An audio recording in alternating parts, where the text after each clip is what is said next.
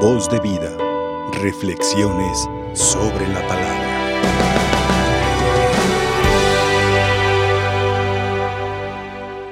Este evangelio me recuerda la historia que alguna vez leí de un adolescente que le llegó ese momento de rebeldía donde él se sentía injustamente explotado por su madre que le hacía encargos, que le pedía mandados, que le hacía cosas que a él no le correspondían y que no le retribuía nada a cambio. Entonces, un día, en un acto de rebeldía o, de querer hacerse justicia, escribe una carta, apreciada madre, em, considero que es justo hacerte saber que ya no estoy dispuesto a dejar que sigas eh, abusando, atropellando mis derechos, eh, disponiendo de mi tiempo y no recibir nada a cambio. Así que hoy lamento pasarte factura de mis servicios y te hago saber que así será de ahora en adelante. Eh, por haber lavado los platos son 20 pesos, por haber llevado a mi hermanita al ballet son otros 30, por haberte mm, ayudado con el quehacer, son otros 30, y bueno, así le hizo un desglose de unas 3, 4 cositas que le había pedido de favor, lo cual le sacaba una cuenta como de unos 100 pesos, y ahí se la dejó a su mamá y se fue a dormir.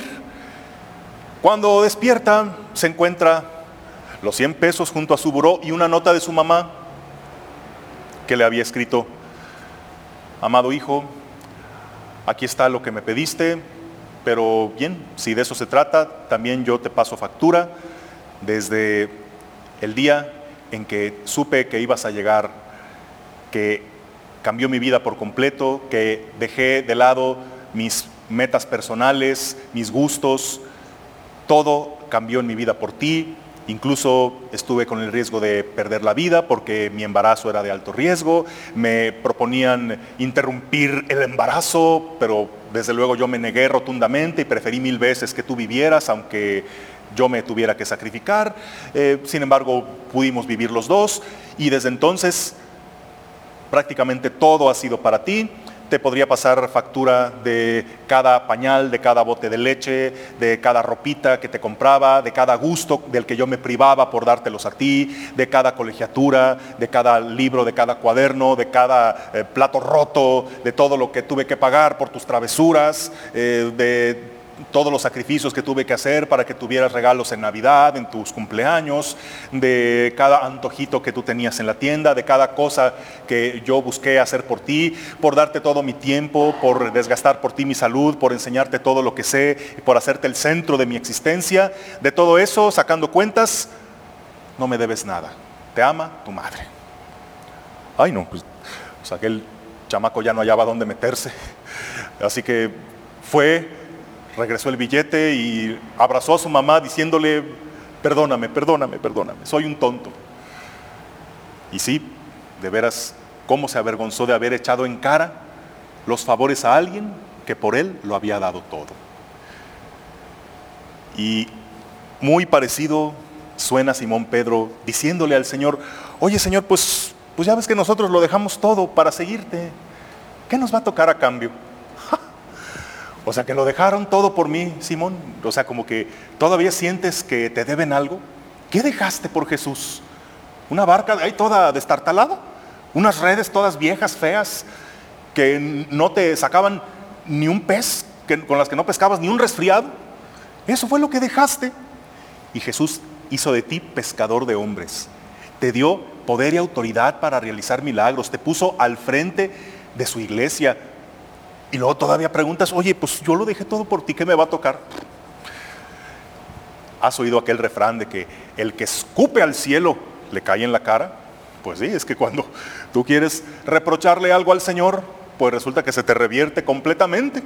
Porque también así suenan las personas que como que le quieren a Dios recriminar como si Dios les debiera algo. Se indignan cuando las cosas no salen como esperaban o cuando no obtienen lo que creen que merecen porque sienten que Dios les debe algo. Oye Señor, pero ¿por qué eso me pasa a mí? Si, si yo no le hago daño a nadie, si yo soy buena gente.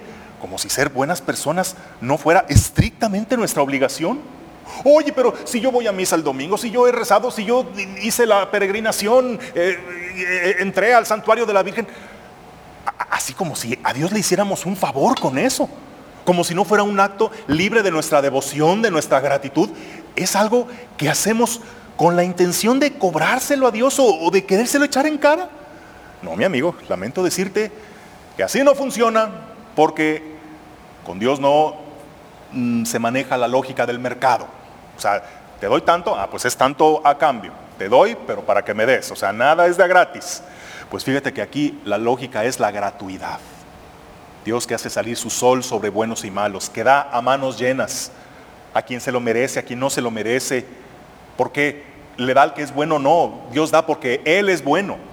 Y nosotros debemos, al igual que el santo Job, así como agradecemos de Dios los bienes, recibir también los males, el Señor me lo dio, el Señor me lo quitó, bendito sea el nombre del Señor, pero aún conscientes de que aquello que parece resultar negativo en nuestra vida, todo sucede por un propósito del Señor.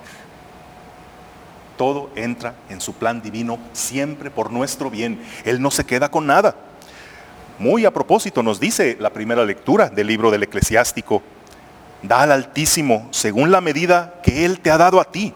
Dale tan generosamente como puedas, porque el Señor sabe recompensar y Él te dará siete veces más.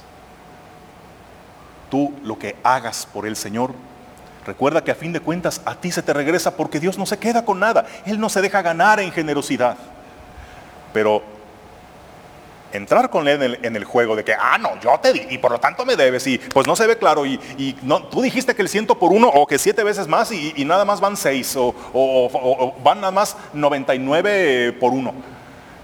Con él ponernos a hacer cuentas, tener con él un corazón de contador, de mandadero.